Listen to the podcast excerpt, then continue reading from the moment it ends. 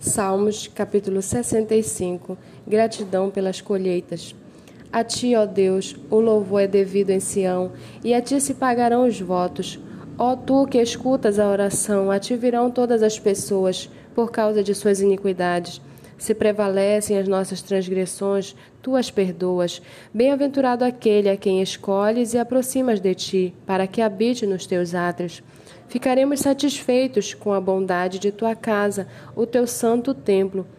Com tremendos feitos nos respondes em tua justiça, ó Deus, Salvador nosso. Esperança de todos os que de todos os confins da terra e dos mares longínquos.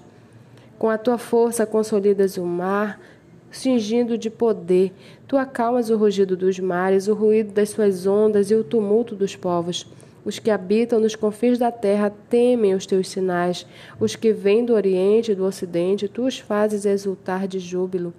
Tu visitas a terra e a regas, tu a enriqueces grandemente. Os ribeiros de Deus são abundantes de água, provês o cereal, porque para isso preparas a terra, regando-lhe os sulcos e desmanchando os torrões. Tu as amoleces com chuviscos e lhes abençoa a produção.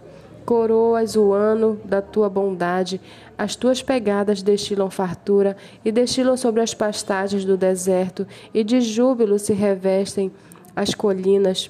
Os campos se cobrem de rebanhos e os vales se enchem de espigas, exultam de alegria e cantam.